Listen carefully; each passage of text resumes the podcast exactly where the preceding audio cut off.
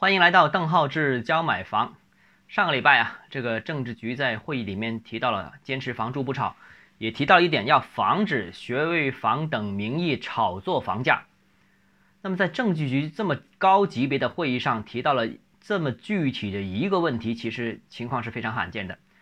那可以预见，接下来关于学位房房价高的整顿肯定会大规模的展开。我想啊，无外乎几点。首先，第一个呢，就是限制学位房的宣传。这个一手房相信应该会禁止宣传学位房的相关内容。那二手中介呢，也有可能会禁止刊登相关的一些挂牌信息。那现在我们看到啊，这个最近一段时间，其实二手中介在描述学位房的时候啊，已都经已经开始用拼音代替这个这个学位房这个字样的了，所以大家已经感受到这种变化。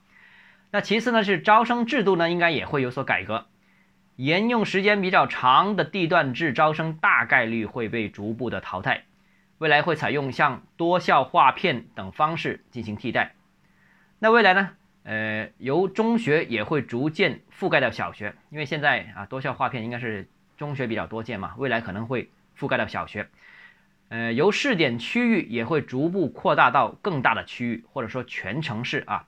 再有呢，就是名牌学校呢，可能也会被刻意淡化。目前的名校扩张是如火如荼啊，呃，且不论教育质量如何吧，但名牌学校为房价提供了炒作空间，那这件事未来肯定会受到一定的抑制。开玩笑说，名校扩张其实是校名扩张啊，因为学校的名字不断复制，但师资啊、教育资源呢未必见得提高啊。那反正。整顿逐步开始，那会对市场，特别是对学位房产生什么样的影响呢？我觉得主要有几点。首先，第一个呢，就是学位房的价值呢，应该会有一个逐步走低的这样一个趋势啊。那哪个区域教育政策调整，哪个区域的学位房价和非学位房的房价之间的差距会逐步逐步的缩小。同一地段的学位房和非学位房，就高端学区房和一般学区房相之间的差价会缩小。这个当然不可能一蹴而就啊，但是我相信随着时间推移，这个大的趋势还会逐还是会逐步改变的。那所以既然大的趋势已经是逐步改变的话，那对于房产这种长期投资品而言，我个人认为它的影响也已经是确立的。那既然影响确立，那大家投资者应该对这个问题是有所提前关注。那其次呢，就是招生制度，我相信也会有重大的持续的变革。这一点其实跟楼市没关系啊，这也是教育系统的问题。但是呢，由于学位这个要素在房子里面的价值影响实在太大了，所以呢，我觉得无论是家长也好，投资者也好，都应该在最近这段时间重点关注一下这个相关的一些信息。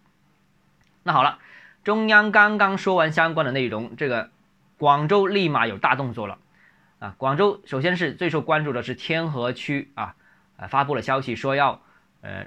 若干的名校，也就是有几家，呃，这个需求旺盛啊，这个这个生源多，然后可能学位有点紧张的这些学校，要按照房产证的时间确定入学顺序。那二零二一年八月份之后的，很可能会被统筹，就是你明明是在这个学位学区的啊，呃，都不一定能能读这个学校了，都是可能是统统一统筹的。那名校学位房呢，就不一定能再读名校了。那这个相关的信息和相关的图表呢，我已经在我的呃微博啊公众号上面都有发布，大家可以上去看一看。